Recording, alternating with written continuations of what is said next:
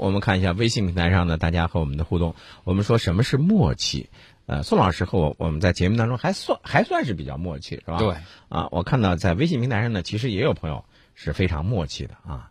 你看这个微信平台上的这个枫叶，呃，这是我们在节呃新闻广播的官方微信上啊，他发来的这个微信说，无论天气有多冷，气温有多低，只要听到九八六就很温暖。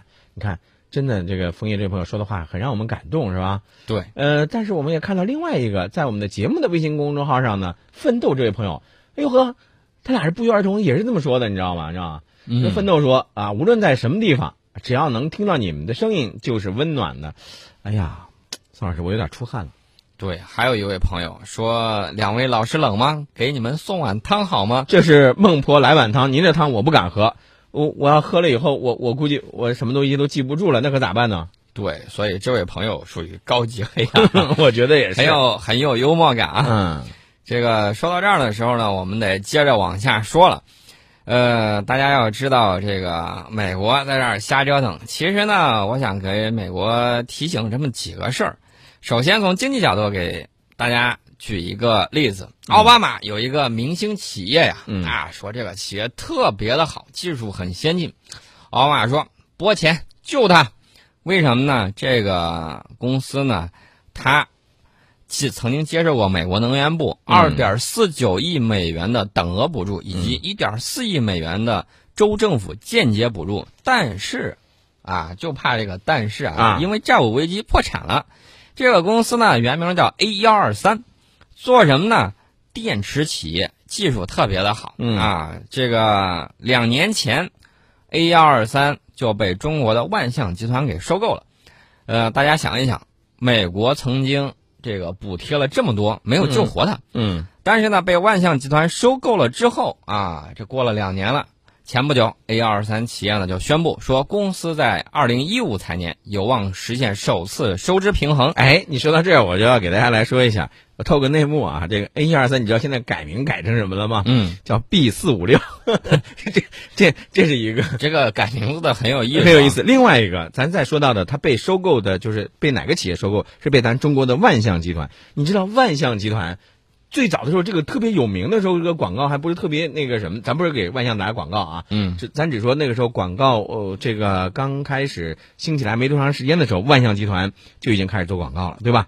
对，这个万象集团是一九六九年创建的。当时他的这个创始人叫鲁冠球，哎，这个鲁冠球我知道，你知道吧？呃，为什么我知道呢？我当时在上初中的时候啊，当时学到的这个呃，当时这个政治还有这个当时的这种经济，嗯，呃，民营企业家的代表之一就有鲁冠球，没错，他的这个企业当时是以四千块钱起家，在钱塘江畔创办的农机修配厂，嗯，大家看到没有？这样一个企业从这个六九年。创建，到这个后来，它迅速的发展，能够到美国去收购企业，并且帮助他扭亏为盈。嗯，这个呢，其实就从一个侧面代表了中国企业走向世界的这种步伐。嗯，其实也是从一个侧面看到中国在快速发展。在这儿呢，我得说一个问题。嗯，就是中国在现在快速发展的今天，我们看到很多网上啊，不乏各种黑的，对吧？各种喷的。其实呢，这说白了是什么问题呢？就是我们需要有能够发出中国自己声音的这种学者，而且呢，他们的这种学识呢，首先研究做的比较好，其次呢，有丰富的这种海外经历，可以在这种国际话语体系之中啊，找出他们的弱点，成功的发出我们自己的声音。嗯，不光是要发声，而且要给世界以中国的这种标准。没错。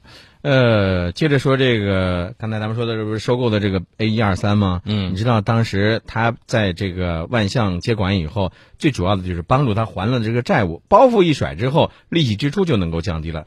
于是，这个现在 A 一二三呢就往多元化的发展，包括储能啊、可再生能源等领域。所以你看，嗯，现在这个美国政府啊，他当时这个又是贷款的，又是这那都没有救活的。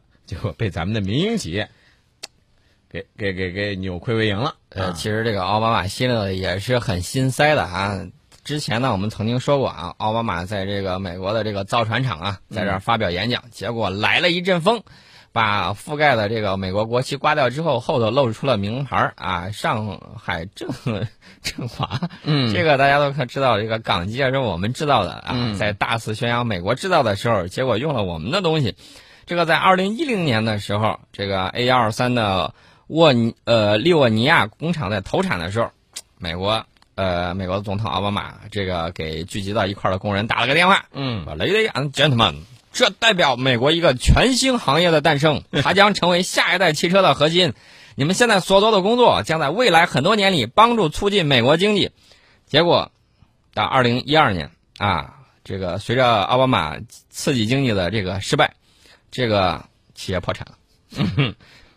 嗯，而这个时候奥巴马其实也是很心塞的。对，嗯所以呢，在我们成功收购它不到两年的时间里头，A 幺二三在万象的掌管之下，将开始实现收支平衡。嗯这个 A 幺二三首席执行官叫福希尔，叫贾森·福希尔，他说，二零一五年公司的营收将达到约三亿美元，嗯啊，首次实现收支平衡。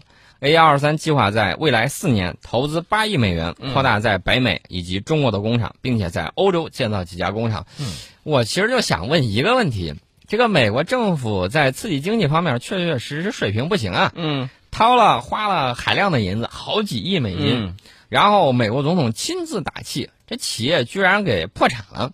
然后呢，让中国企业一收购，然后一运营，哎，两年不到收支平衡了，这是不是说明它的体制是有问题的？最起码在刺激经济这方面是有问题的。你像刚才你说到的这个奥巴马那个时候打电话还投产的时候说啊，Ladies and gentlemen，你们将来怎么样怎么样？那破产之后，他是不是说 Ladies and gentlemen，I'm sorry 了？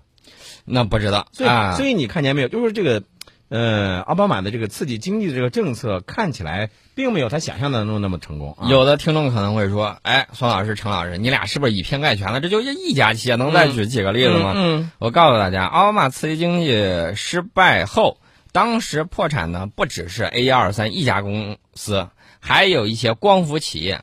这些创业初期的公司，并不是因为产品不好倒了，嗯是被大量债务生生给拖死了。对，所以你看，呃，这个债务啊，尤其是以前咱们最早的时候说的叫三角三角债，对吧？嗯，这种拖欠来拖欠去，最后可能就会把一个企业给拖垮。啊，现在这个 A 幺二三其实不对，其实现在应该 B 四五六 B 四五六，嗯目前最大的订单是来自中国，嗯它主要是做什么呢？主要做汽车电池。嗯那么为汽车制造商奇瑞还有上汽以及这个客车制造商这个天津的这个松正嗯提供高压电池。但是这个我跟你说，在咱们中国市场啊，其实只算是刚刚起步，未来的这个市场的发展还是很有潜力的。所以说呢，就在这种情况下，我想提醒美国政府，你在搞很多事候呃事情的时候啊，你再想一想，这个到底你是为你本国的这种造福呢，还是啊反其道而行之呢？所以说呢，大家要注意这些东西。嗯。